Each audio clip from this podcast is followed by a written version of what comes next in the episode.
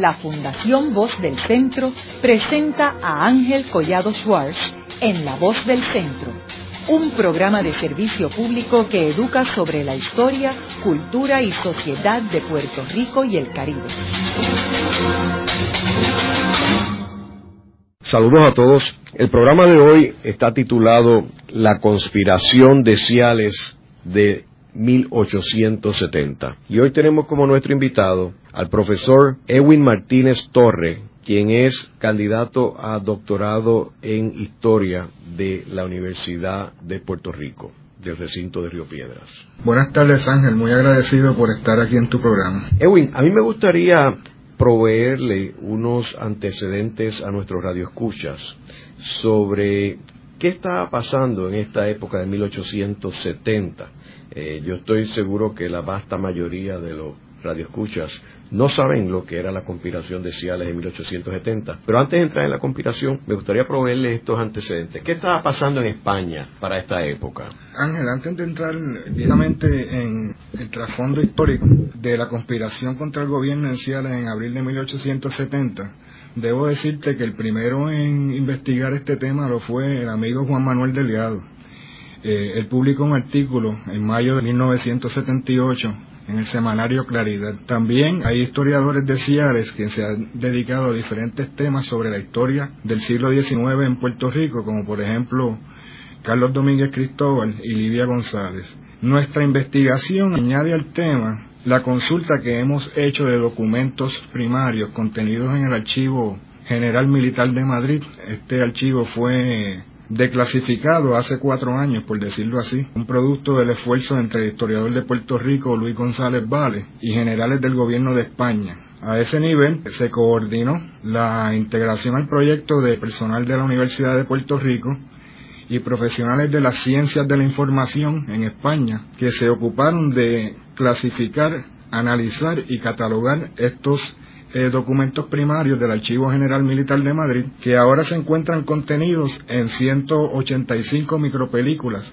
que pueden ser consultadas por cualquier persona en diferentes instituciones universitarias del país. ¿Y qué estaba pasando en España en el 1870? Correcto. Una vez dicho eso, el trasfondo histórico de la conspiración contra el gobierno en Ciales es bastante amplio. Por ejemplo, tenemos que en España había ocurrido la Revolución Gloriosa en septiembre de 1868, que resultó en el derrocamiento y el exilio a Francia de la reina Isabel II. Eh, en principio de carácter político liberal, los generales sublevados del nuevo gobierno anunciaron que iban a instituir en las colonias ultramarinas un gobierno de tipo asimilista, o sea, una política asimilista en las colonias ultramarinas, pero que en la práctica las reformas que se instituyeron en las colonias fueron muy pocas en número y también muy limitadas en su alcance. Se nombró para el puesto de gobernador en Puerto Rico al general José Laureano Sanz y este manifestó que iba a la isla de Puerto Rico a ponerse al lado de los conservadores tomando posesión del cargo en diciembre de 1868. Por otro lado, tenemos que en febrero de 1870 el líder máximo de la revolución puertorriqueña, el doctor Ramón Emeterio Betance, se encontraba por el momento residiendo en Haití. Estando allí se reunió con su amigo el general dominicano Gregorio Luperón, quien luchaba en esos años contra el dictador dominicano Buenaventura Báez y contra los planes de anexión de la bahía de Samaná al gobierno de los Estados Unidos. Ahora, eh, Edwin, me gustaría comentar de que tú mencionas de que este personaje llega a Puerto Rico en diciembre del 68. Ahora, como sabemos, en septiembre había sucedido el grito de Lares. En ese momento Betances estaba en San Tomás. ¿Cómo afectó el, el evento del grito de Lares a toda esta reestructuración y a la llegada de Laureano Sanz? Bueno, el grito de Lares, como sabemos, fue una revolución integrada por casi un millar de hombres y mujeres que atacaron el pueblo de Lares en septiembre de 1868 y tomaron por la fuerza de las armas el pueblo de Lares. Posteriormente, luego de consolidar los logros iniciales de la República de Puerto Rico, pasaron a San Sebastián del Pepino, donde fueron derrotados por la fuerza leal a España que se encontraba en el pueblo de, del Pepino, luego de una balacera bien intensa. José Laureano Sanz era un militar que ha servido anteriormente de capitán general en Filipinas. Había sido también eh, ministro de la guerra en España en uno de los gobiernos anteriores, de manera que tenía un bagaje ya de bastante experiencia en las líderes políticas y militares naturalmente.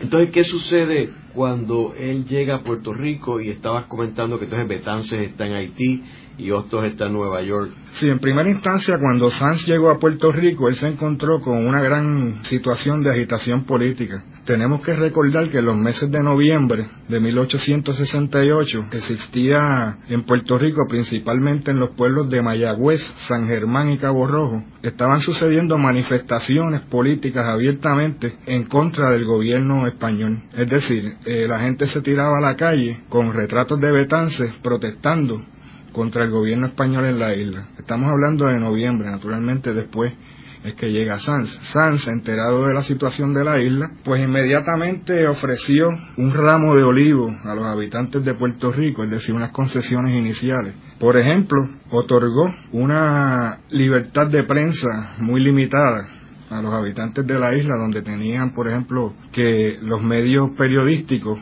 poner un depósito de 500 dólares y además tenían que estar previo a la censura esas publicaciones. Además, devolvió la representación en cortes a la isla, es decir, se dividió la isla en tres circunscripciones electorales, se instituyó un reglamento electoral donde podían participar en las elecciones los puertorriqueños que accedieran a un pago bastante elevado de los impuestos y esa forma restrictiva era una reforma en sí pero una reforma muy muy muy muy pequeña, ¿no? muy corta en su alcance, porque estamos hablando de una población de 650 mil habitantes en Puerto Rico, donde solamente votaron en las elecciones unos pocos miles de personas. Y entonces, de esa manera, estas concesiones iniciales, pues podemos decir que apaciguaron un poco los ánimos separatistas que estaban en la isla en esos años. Además, el gobernador Sanz desarrolló, yo la llamo una política de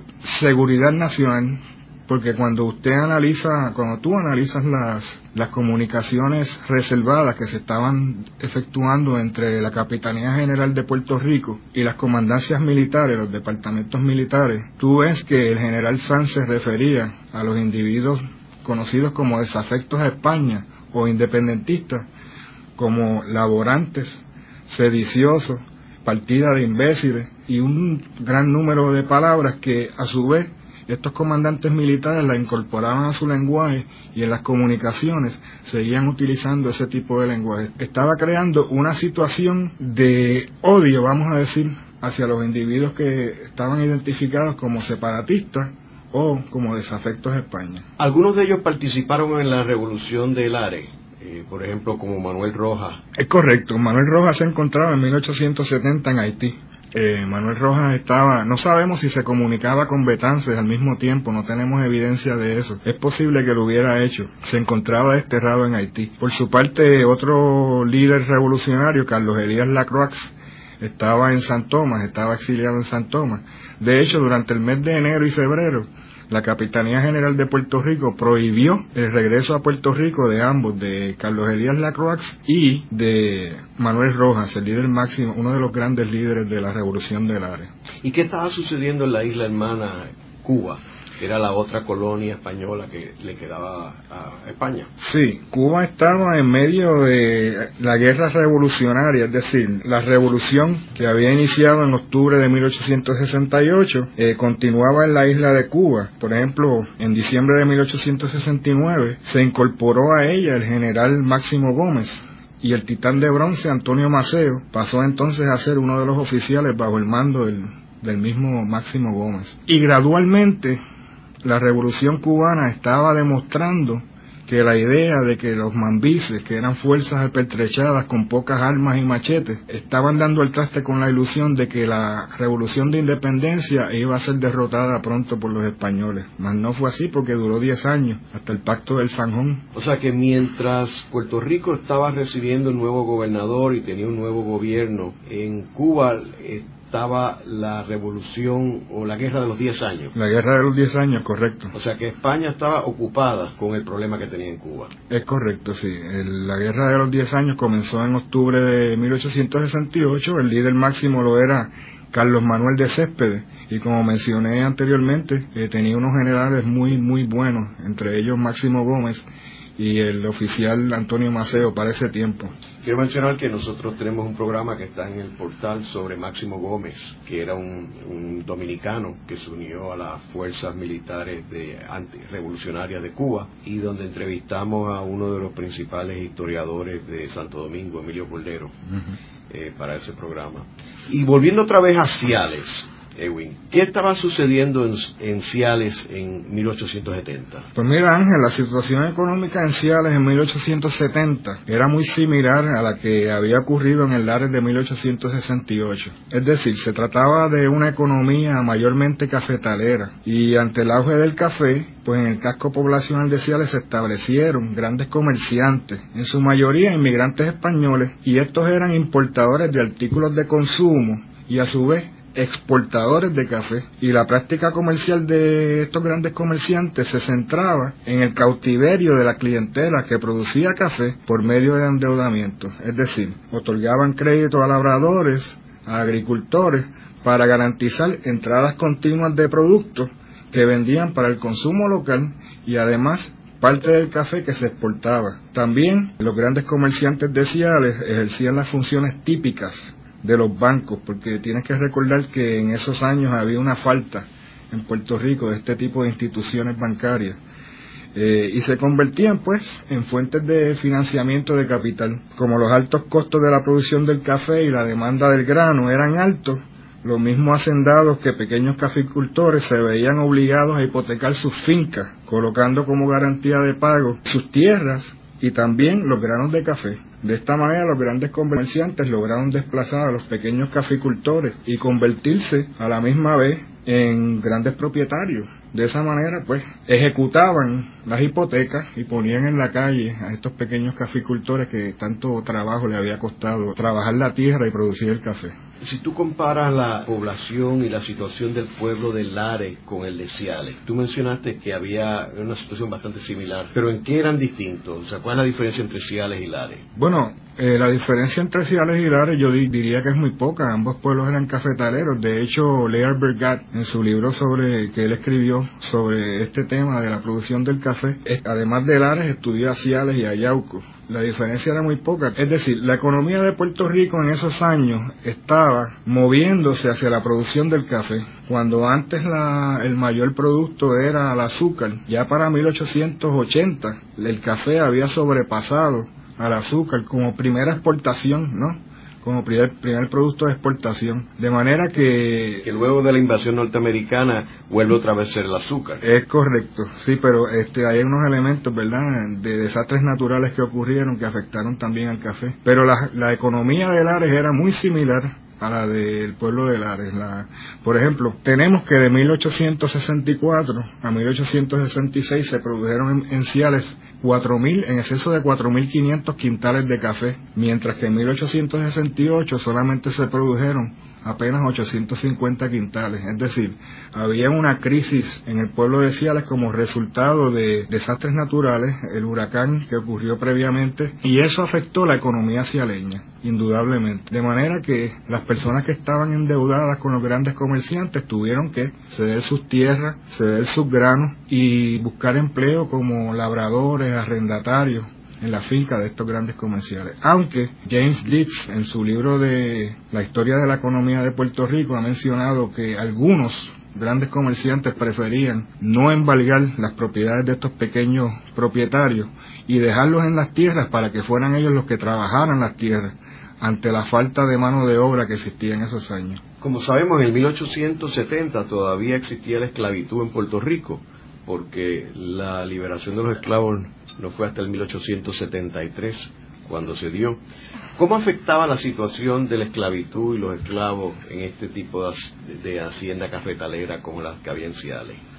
Pues mira Ángel, eh, la población de esclavos en Ciales no era tan no era tan grande. La mayoría, la mayor cantidad de esclavos que encontramos en Ciales es para 1866, si no me equivoco y eran apenas 80 esclavos y estaban trabajando como labradores en estas haciendas de café. Pero había en exceso de 250 jornaleros y te estoy hablando de jornaleros que estaban registrados trabajando en las haciendas de café. Y no solamente de Ciales, venían jornaleros de Utuado, de Morovis, de Barros, eh, lo que se conoce ahora mismo como Orocovis, que también estaban trabajando en la economía cialeña en las haciendas cafetaleras. Ellos participaron en estos mismos trabajadores que tú hablas de Ciales, participaron en en la revolución del Ares del 68? Pues mira Ángel, no tenemos evidencia de que eso haya ocurrido, porque fíjate, el juez Navascué, que fue el que se encargó de los procesos contra los arrestados en el pueblo de, de Lares, tuvo muchas dificultades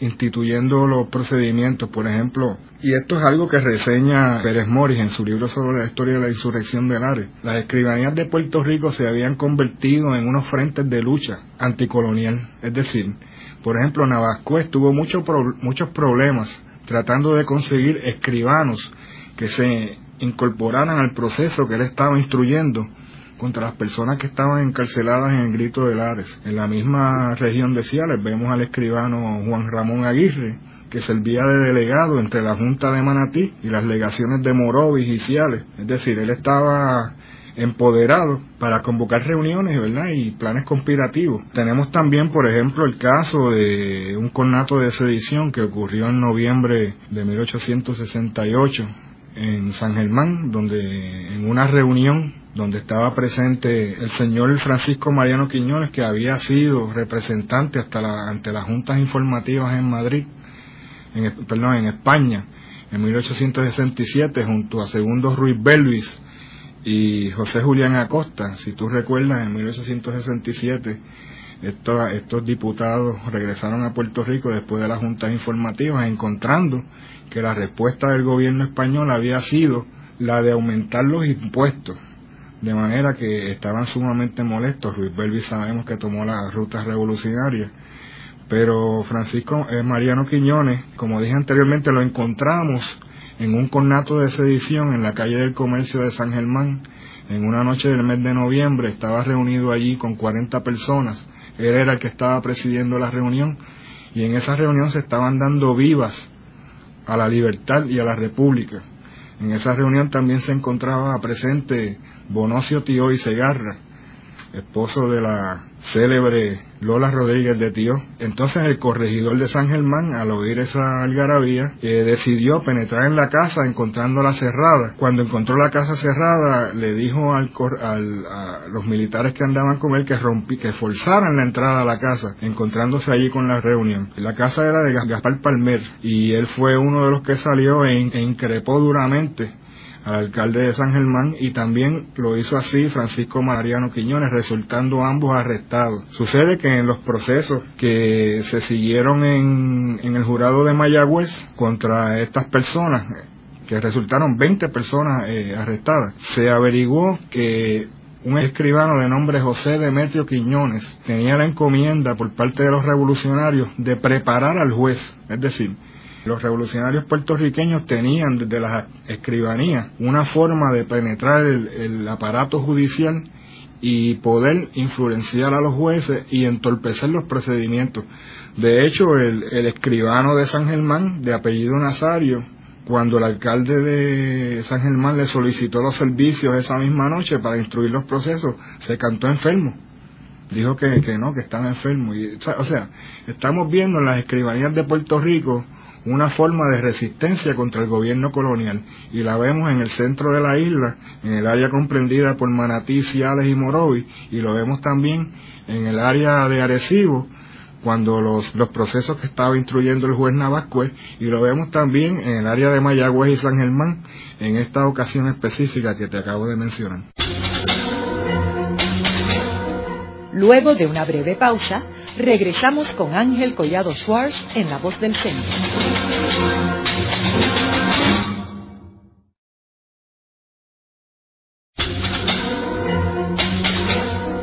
Regresamos con Ángel Collado Schwartz en La Voz del Centro.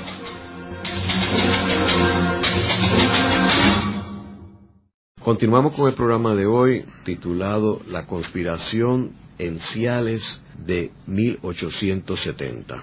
Hoy tenemos como nuestro invitado al profesor Ewin Martínez Torre, quien es candidato a doctorado en historia de la Universidad de Puerto Rico del recinto de Río Piedras. Ewin, en un programa anterior, nosotros con el doctor Pancho Moscoso hablamos del grito de Lares, que fue en septiembre del 1868.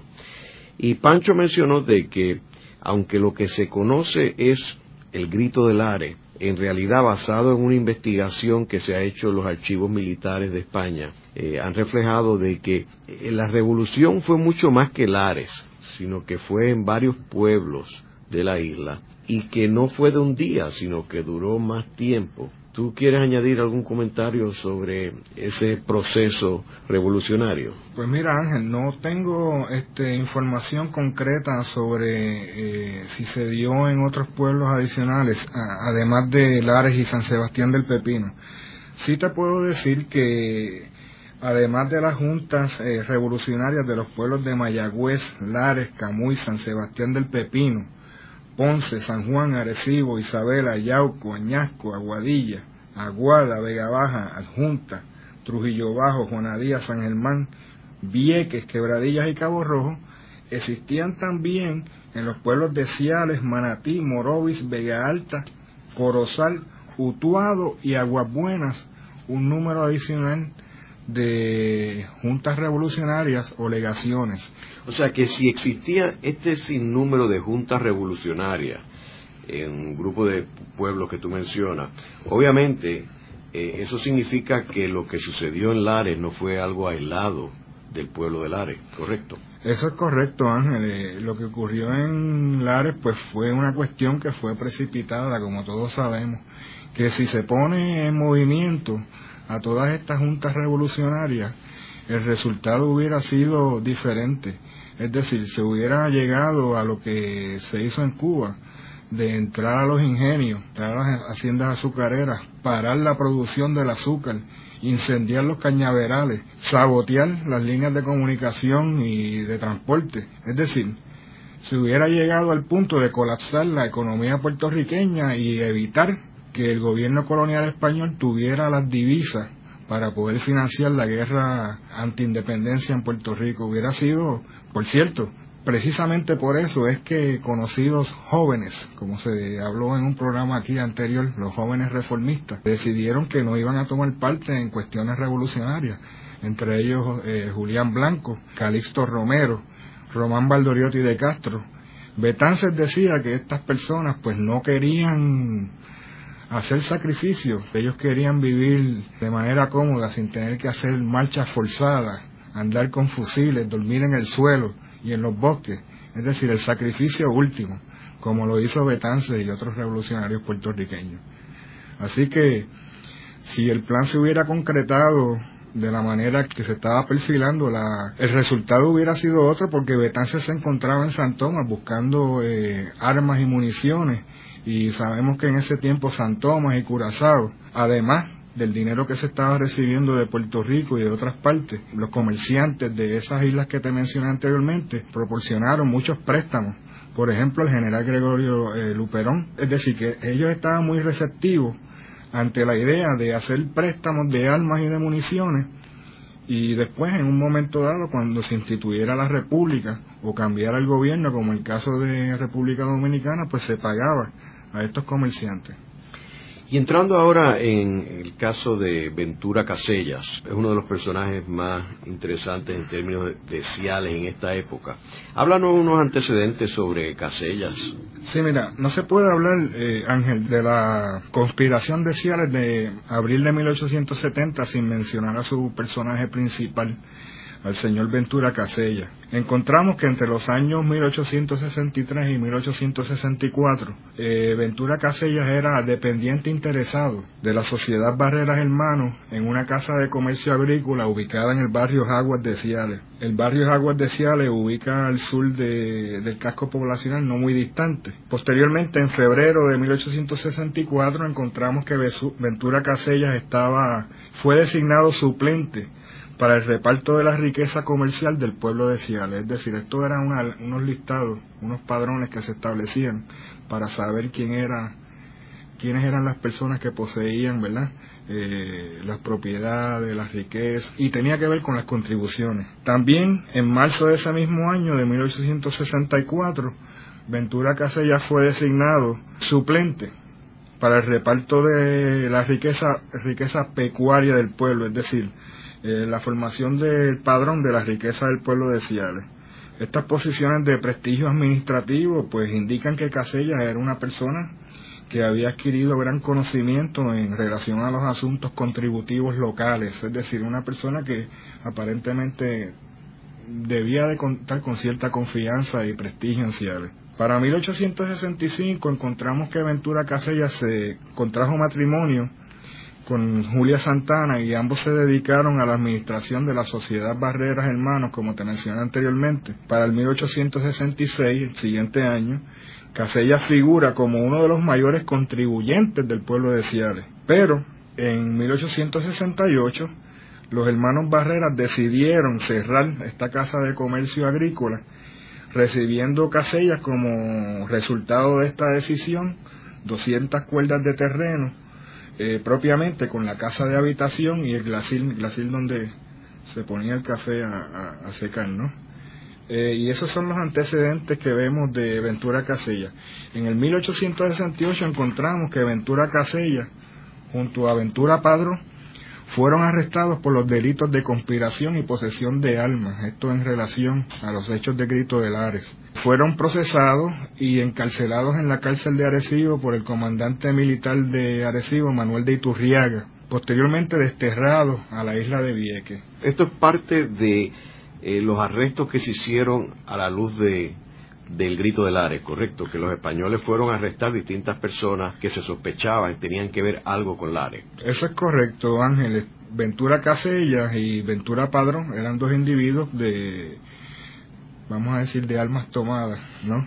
Ellos este, los encontraron con posesión de armas y conspirando, estaban continuamente conspirando en el pueblo de Ciales e iban a integrarse a la revolución de Lares. Tengo que mencionarte que Ventura Casellas gozaba en Ciales de cierto prestigio porque el 27 y el 28 de septiembre el pueblo de Ciales fue ocupado por una columna militar al mando del comandante Pedro Rezano que fue a Ciales eh, en una visita de reconocimiento a ver quiénes de Ciales habían participado de la, de la revolución de Lares. Y una vez estando allí, este, se enteró de los pormenores del asunto de Casellas y Padrón y quiso ponerlos bajo arresto en el acto. Un hacendado muy importante de Ciales, de nombre Francisco Barrera, intercedió ante el comandante Rezano para que no arrestaran a Ventura Casellas y Padrón, porque eso le iba a traer mala fama al pueblo de Ciales como un pueblo quizás laborante.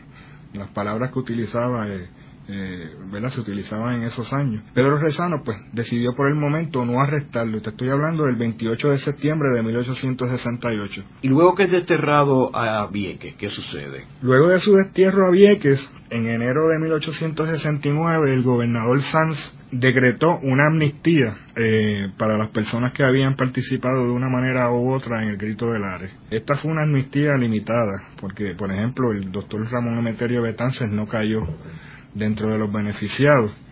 Y entonces, pues, Casellas regresó a Ciales a sus negocios, claro está, a la actividad conspiracional y revolucionaria. De hecho, eh, lo encontramos en marzo de 1870, un mes antes de la conspiración cialeña de, de Ciales.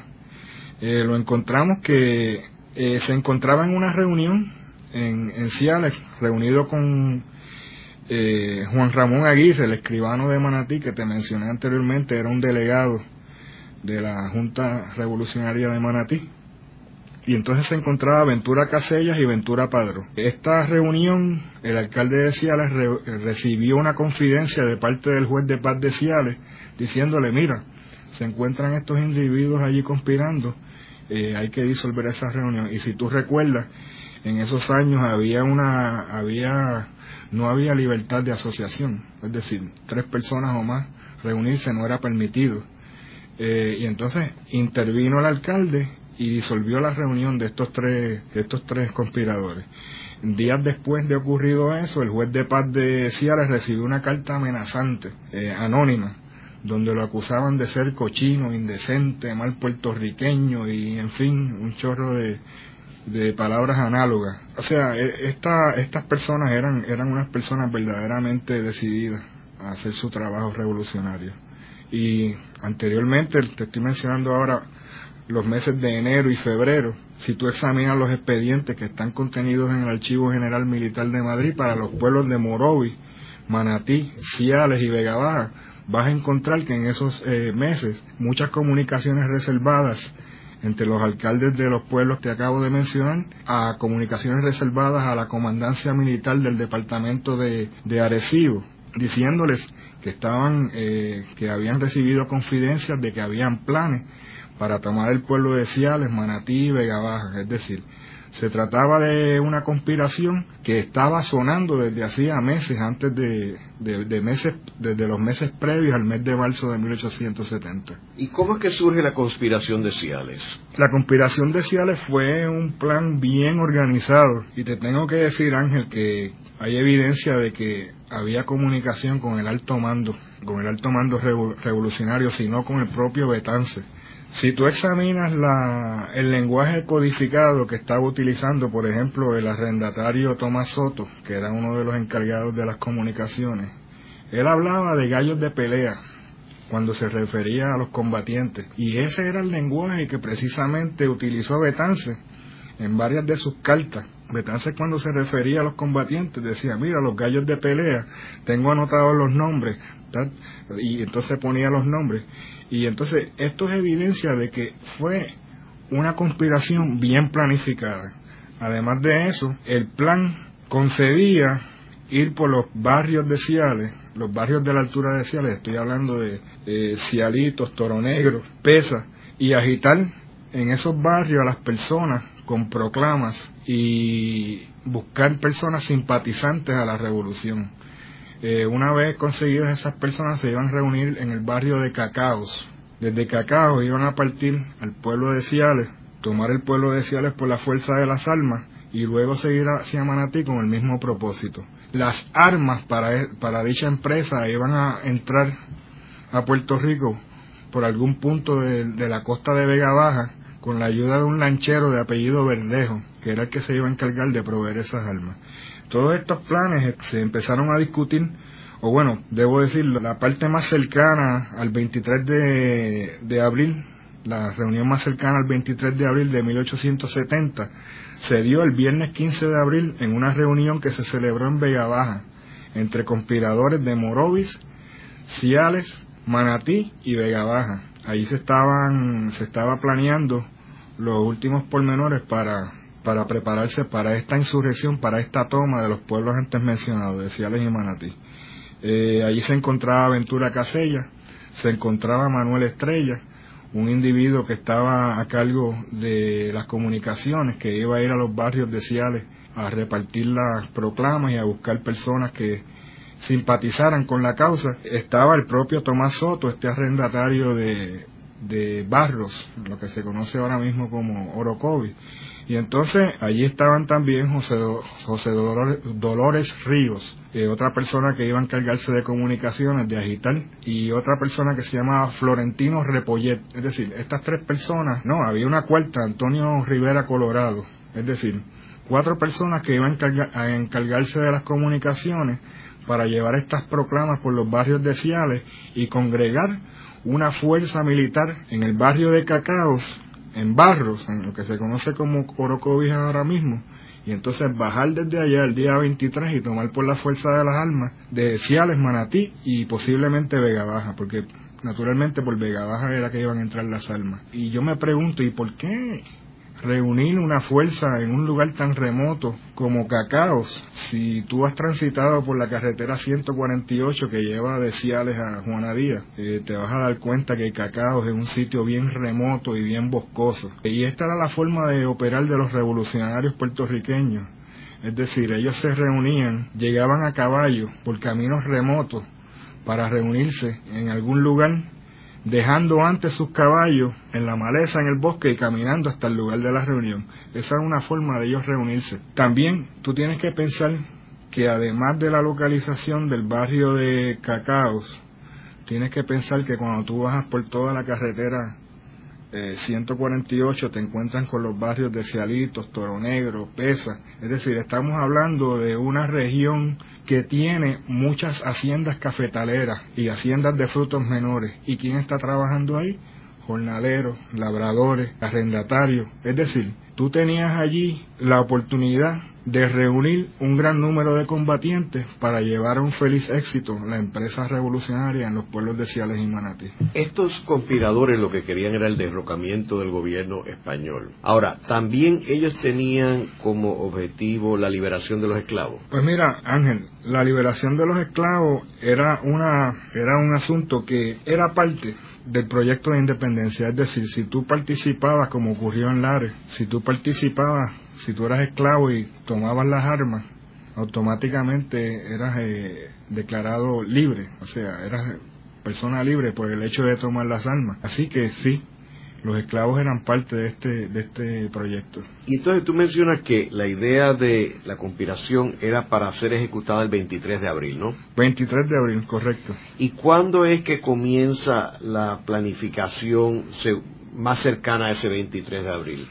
Bueno, la planificación, como te dije anteriormente, se estaban recibiendo confidencias en los meses de enero y febrero. Sí, pero más cerca a la fecha del 23 de abril. Sí, el viernes 15 de abril se reunió, como te mencioné anteriormente, una reunión conspirativa en Vega Baja, donde se encontraban los las personas, los máximos líderes de la conspiración. Después de esa reunión, el sábado 16 de abril, salió de allí Tomás Soto, uno de los agitadores, y partió hacia el barrio de La Pesa en Ciales, y entonces en su labor de reclutamiento de simpatizantes para la causa, cometió una indiscreción. Es decir, él se presentó ante un conocido de él, que era un asturiano, se llamaba José San Miguel, y le relató no específicamente los planes, sino que estaba hablando en lenguaje codificado. Sí, como te dije anteriormente, estaba preguntando sobre los gallos de pelea, si los había visto pasar. Haremos una breve pausa, pero antes los invitamos a adquirir el libro Voces de la Cultura, con 25 entrevistas transmitidas en La Voz del Centro. Procúrelo en su librería favorita o en nuestro portal.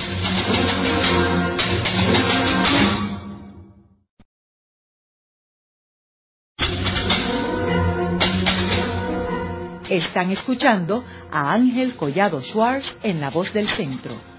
Ahora pueden accesar a toda hora y desde cualquier lugar la colección completa de un centenar de programas transmitidos por la voz del centro mediante nuestro portal www.vozdelcentro.org. Continuamos con el programa de hoy titulado La conspiración en Ciales de abril de 1870. Hoy con nuestro invitado, el profesor Edwin Martínez Torre, quien es profesor de inglés y que es candidato a doctorado en historia de la Universidad de Puerto Rico, recinto de Río Piedras. Eh, Edwin, en el segmento anterior estábamos hablando sobre una indiscreción que hubo en la conspiración de Ciales. Es curioso que en el caso del grito de Lares también hubo una indiscreción. ¿En qué se parecen esas dos indiscreciones? Bueno, la indiscreción del grito de Lares eh, en realidad no fue una indiscreción, sino, según lo relata José Pérez Mori, él dijo que uno de los, de los soldados, eh, no recuerdo el dato preciso, si era soldado o algún oficial de la comandancia militar de, de Arecibo, se había encontrado en un punto del camino entre Arecibo y Camuy con dos laborantes, es decir, con dos revolucionarios, que precisamente este oficial o soldado se encontraba en la maleza y que por un acto de la providencia divina, diría yo, estos laborantes se pararon al frente de él y empezaron a hablar de los planes revolucionarios, a mencionar nombres. Es decir, se trata de una leyenda, obviamente, lo que está diciendo eh, José Pérez Mori. La cuestión es que específicamente pues se, se enteraron de los planes revolucionarios de, de Lares, ¿no? Y hubo que adelantarlos el relato de Pérez Mori, la verdad que no merece mucho mucha credibilidad. En el caso de Ciales tenemos que Tomás Soto, que era uno de los que estaba presente en la reunión de Vega Baja, eh, la reunión conspirativa de Vega Baja el viernes 15 de abril, eh, se trasladó a Ciales, llegando allá a las 2 de la tarde, ¿no? A un sector del barrio Pesa. Allí comenzó su labor de reclutamiento de personas que fueran simpatizantes a la empresa que se iba a realizar y fue donde un conocido de él, un asturiano que se llamaba José San Miguel, pues ante José San Miguel empezó a hablar el lenguaje codificado de que mira, has visto pasar por aquí a los gallos de pelea que se dirigen al desafío en Vega Baja. Este, y entonces el asturiano extrañado le dijo, mira, no sé, este, no he visto nada de eso pasar por aquí, por el camino de la pesa. Y entonces, pues Tomás Soto se dirigió a una casa de comercio propiedad de el señor Montes. Y allí pues se puso a hablar con el dueño de la, de la casa de comercio, la casa tienda, y se puso a hablar de los planes que habían en esos días eh, para tomar el pueblo de Ciales. Es decir, una indiscreción, porque quizás provocada por el entusiasmo de Tomás Soto para reclutar personas para la empresa, pero ciertamente una indiscreción, porque tú hablar de esa manera en presencia de, de otras personas que estaban congregadas allí, porque menciona el expediente que además de que estaba allí Ramón Montes, el dueño de la casa tienda, José San Miguel lo acompañó allí y también entró una persona a comprar cigarros. Es decir, no fue la forma más indicada de transmitir la idea de que iba a ocurrir algo de, esa envergadura en el pueblo de Ciales. ¿Y qué consecuencia tuvo esa indiscreción? Esa indiscreción tuvo la consecuencia que el asturiano José San Miguel, al día siguiente, el domingo 16 de abril, acudió ante el alcalde de Ciales y le dio cuenta de lo que iba a ocurrir para el día 23 en el pueblo de Ciales. Inmediatamente el alcalde de Ciales movilizó a la Guardia Civil, resultando en los arrestos de las personas que estaban implicadas en este plan conspiracional, con la suerte de que Ventura Casella se enteró de lo que de los arrestos y entonces se escapó, permaneció prófugo. Eh, Juan Manuel Delgado menciona que el cura de Ciales le dio protección en la iglesia y que después de eso él se escapó hacia Morovi donde permaneció prófugo de la justicia por bastante tiempo. Arrestados por la Guardia Civil resultaron varios, varias personas de Ciales, Morovis y Manatí. ¿Y el gobernador José Laureano Sanz? ¿Dónde estaba en toda este, esta conspiración? Sí, en días anteriores el gobernador José Laureano Sanz se encontraba en Vega Baja en el célebre incidente que tuvo con José Julián Blanco, cuando José Julián Blanco se encontraba allí recientemente llegado del destierro y estaba organizando el movimiento reformista en Puerto Rico. En esa ocasión, el, además de organizar la, cuestión política reformista, estaba recabando la ayuda de varias personas como una especie de, documento que tú, o sea, solicitando firmas, vamos a decir, solicitando firmas de personas que coadyugaran a la gestión que él estaba haciendo en pro del reformismo. Y entonces, enterado Sanz de que eso estaba ocurriendo con José Julián Blanco, fue donde él y le, le dijo, no, mira, este, lo increpó. Y entonces José Julián Blanco le contestó de manera altanera, por lo que Sanz decidió ponerlo ahí mismo bajo arresto.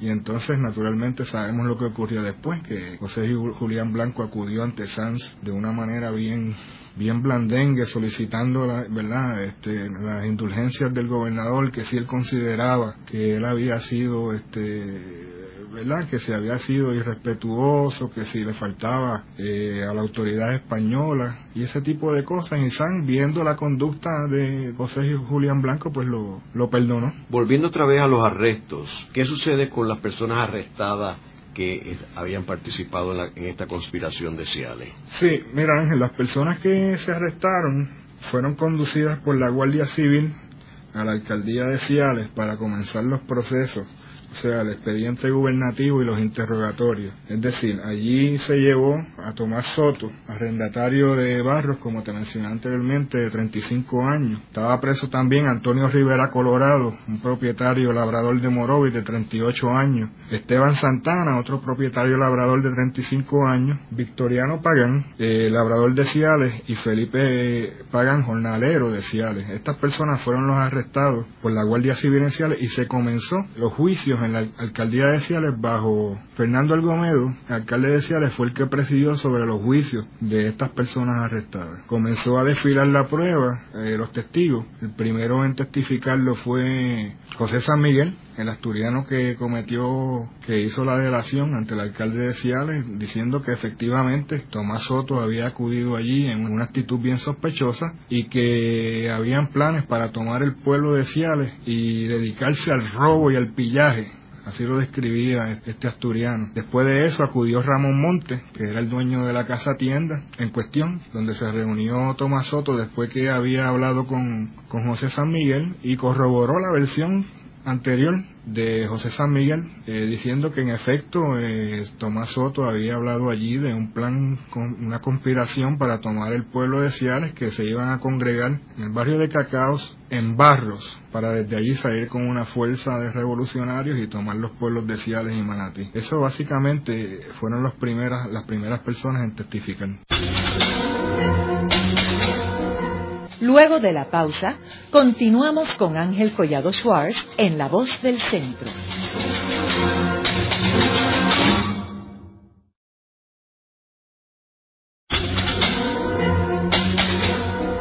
Continuamos con la parte final de La Voz del Centro con Ángel Collado Schwartz. Pueden enviarnos sus comentarios a través de nuestro portal www.vozdelcentro.org.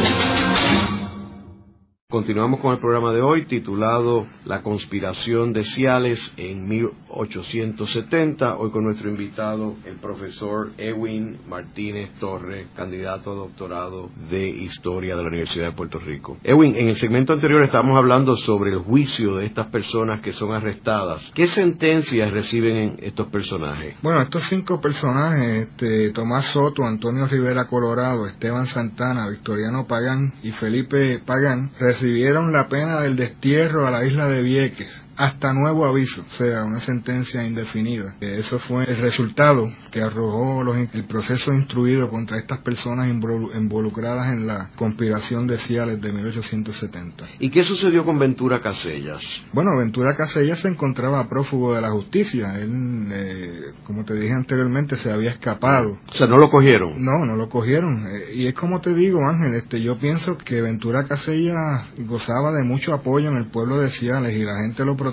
Y, y entonces yo pienso que él resurgió después de la amnistía general del gobernador Gabriel, Gabriel Baldrich el 27 de agosto de 1870. Acuérdate que en esa fecha Baldrich decretó una amnistía total a las personas que estuvieran involucradas de alguna manera u otra en actos políticos desde el 29 de septiembre de 1868 hasta la fecha es decir, una amnistía bien amplia, pero naturalmente al decretarla, desde hacerla extensiva desde el 29 de septiembre de 1868 hasta agosto de 1870, ¿a quién estaba excluyendo? Al doctor Ramón Emeterio Betances, ¿no? Eh, de manera que se leía la pena de, de destierro. Yo quisiera señalar que, como mencionamos al principio del programa, pues el gobernador José Laureano Sanz llega a Puerto Rico el 30 de diciembre del 68, 1868, que es unos meses después del grito del Are.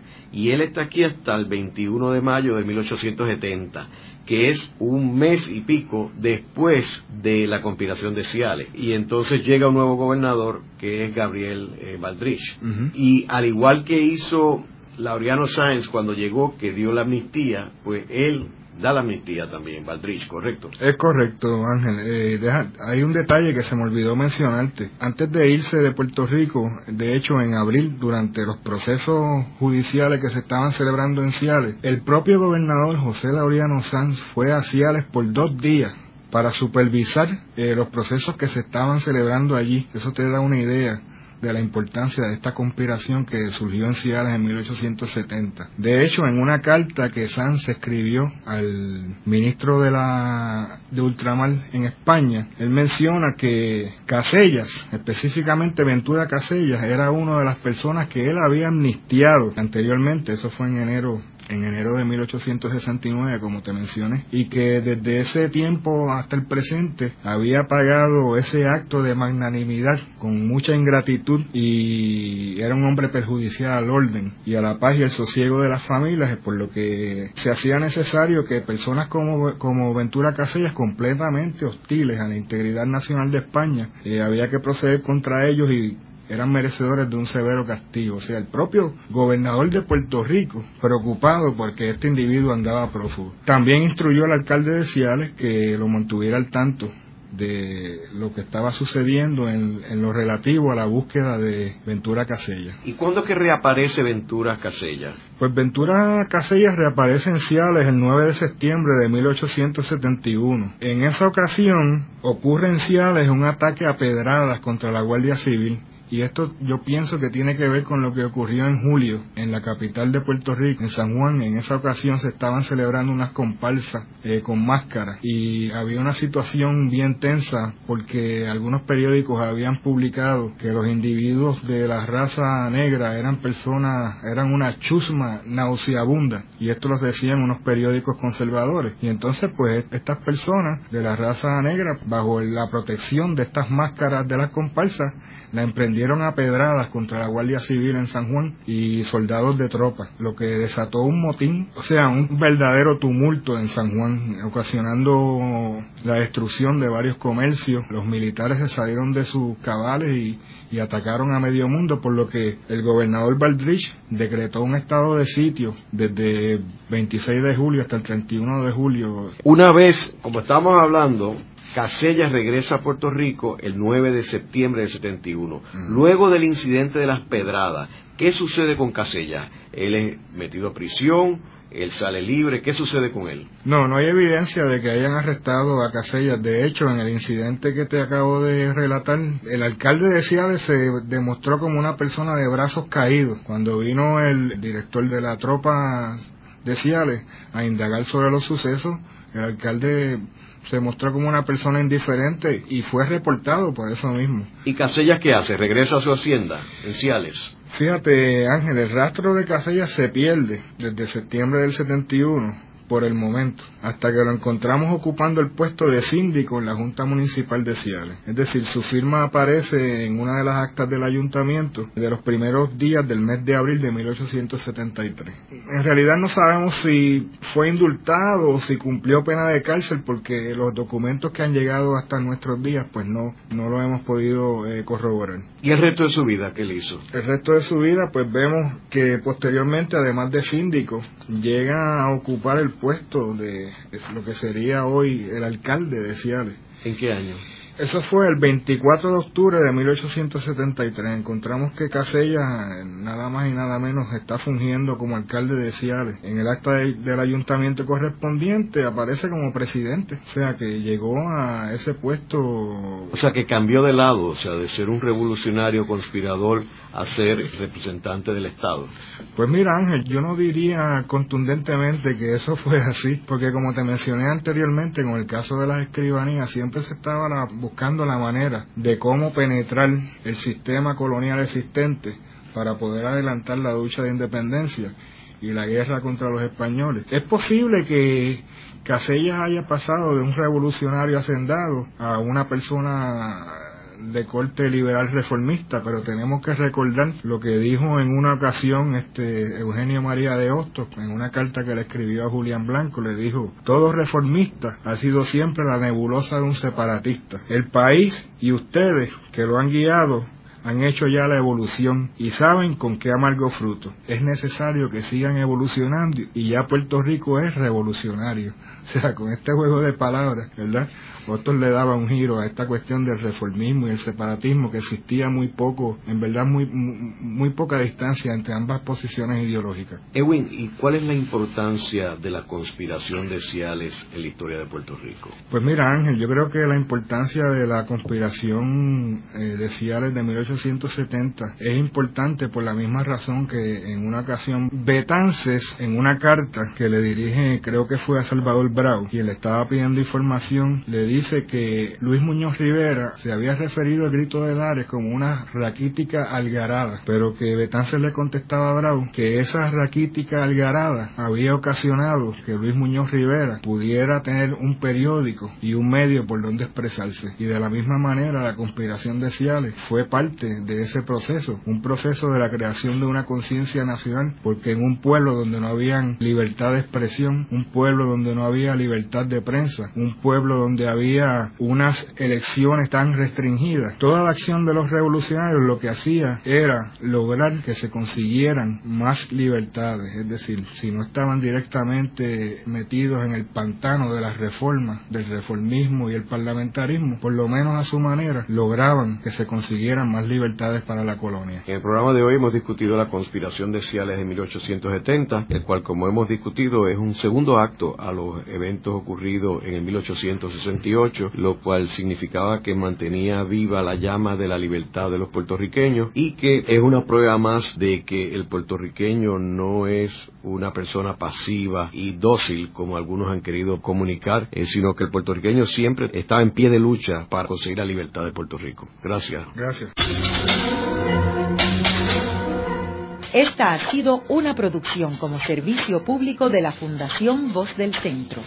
Los invitamos a sintonizarnos la próxima semana a la misma hora.